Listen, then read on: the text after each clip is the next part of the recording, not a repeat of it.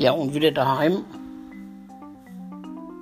war mein erster Gedanke gleich, ja, musst du mal gucken, äh, ob du nicht was zu trinken hast, damit es dir wieder ein bisschen besser geht.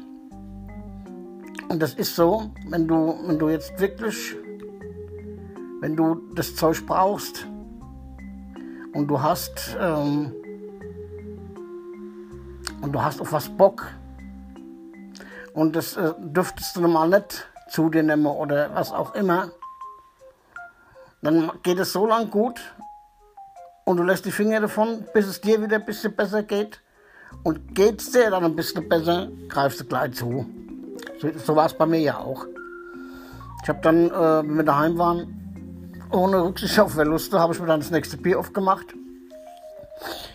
Meine Frau war schon gleich abgehauen, die konnte sich das, das Elend nicht mit angucken.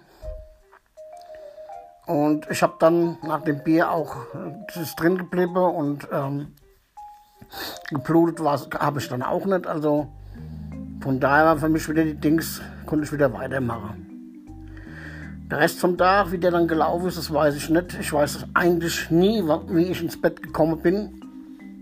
Naja gut, meistens war es so, dass ich immer vor, vor meiner Frau ins Bett bin.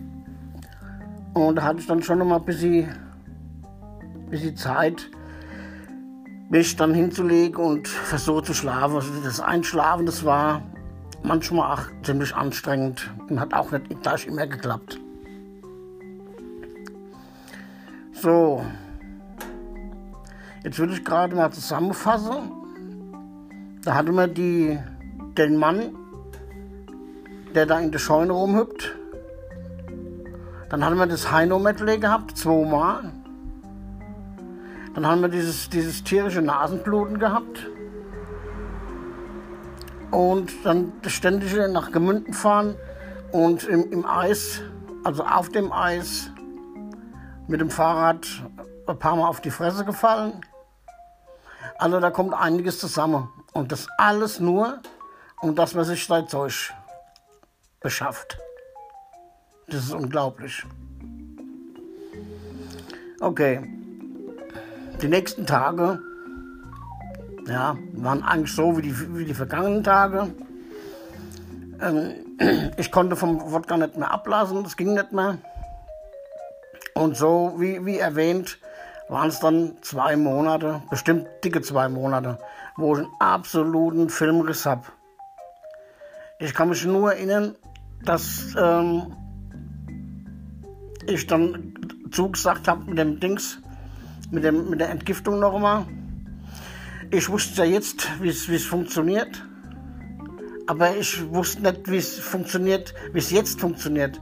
Bei meiner ersten, bei meiner ersten äh, Entgiftung, ähm, die war auch angebracht, weil ich einfach zu viel getrunken habe.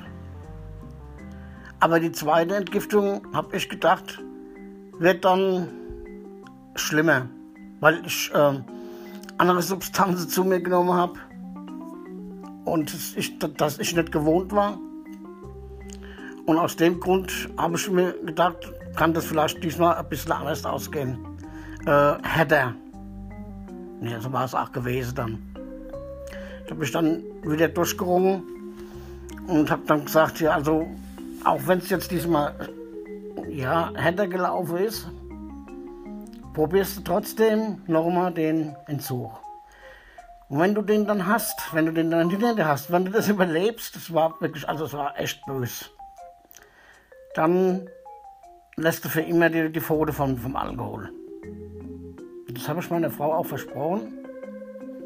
Ich konnte sogar manchmal, wenn ich äh, besoffen war, konnte ich so, ähm, sogar konntest du dich mit mir richtig unterhalten. Ne, ich habe dann auch den nächsten Tag gewusst, äh, dass ich mich mit jemandem unterhalten habe. Also wenn es ein wichtiges Thema war, komischerweise, das, das, konnte ich mir, das konnte ich mir merken. Meistens. Okay, wir machen einen Termin aus. Das haben wir dann gleich gemacht. Es war dann, ja, es war dann Ende 10, 2010. Bin ich wieder für 14 Tage in die in die Klinik rein. Und es, hab dann, ähm, es war dann ganz übel gewesen. Ich kann mich, ich kann mich noch nicht einmal erinnern, ist es mir dann von der Patientin gesagt worden, dass ich mich dann äh, mit der anderen gleich so unterhalten hätte. Ja gut, das ist ja nichts Neues bei mir.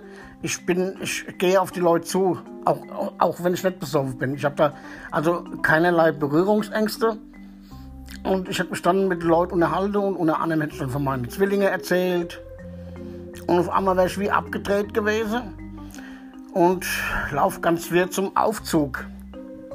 Und äh, dann ist mir noch gesagt worden, ich hätte dann nur gesagt, da fährt er hoch und da fährt er runter.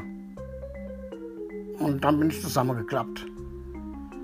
Ich habe gekrampft und die hatte ihre, ihre, ihre Last gehabt, mich ins Bett zu hieven. Ja, du wirst dann auch fixiert. Und ähm, dann hast du, ich habe dann was zur Beruhigung bekommen.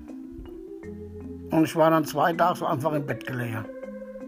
Hab dann, ja, einfach nur so da gelegen. Ich, ich, hab, ich, ich weiß es nicht, ich, ich, bin, ich bin wach geworden irgendwann. Und da hatte sie mich fixiert, war ich immer noch fixiert. Und ähm, das wollte ich dann abhaben, die Dinger. Das haben sie auch dann gemacht, wie sie gemerkt haben, dass ich soweit wieder, ja, ich bin wach und bin mit mir kann man retten, aufnahmefähig. Und ähm, ich müsste aber liegen bleiben. Aber ich wollte nicht liegen bleiben, ich musste auf Toilette. Also versuche ich mich ins Klo zu, zu schleichen, was eigentlich fast überhaupt nicht machbar ist.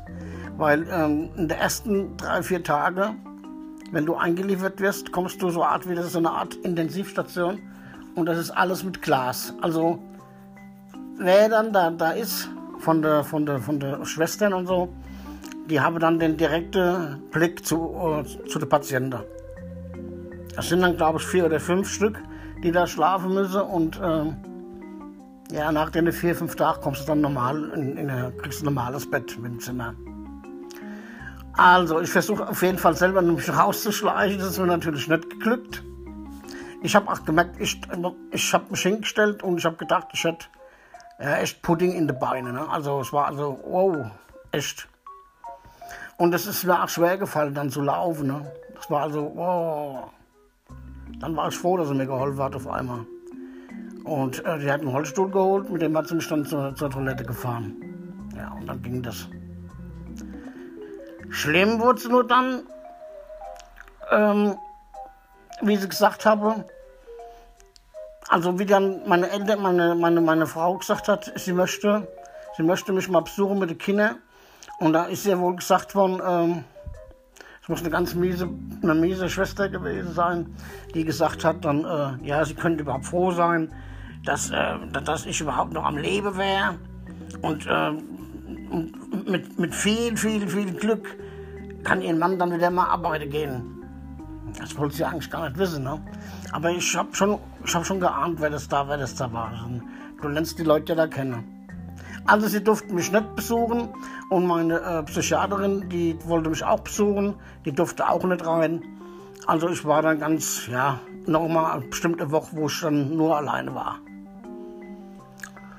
Das hat sich dann, die Kraft ist dann ganz langsam wiedergekommen, aber so richtig war das nichts. Ich bin immer wieder zusammengeknickt, immer so, die Beine so, so labberig, aber von Tag zu Tag immer ein Stückchen, da ging es dann besser. Also es hat mich böse reingehauen. Also hätte ich noch ein paar Tage weitergemacht, dann wäre ich nicht mehr da gewesen. Also ganz echt.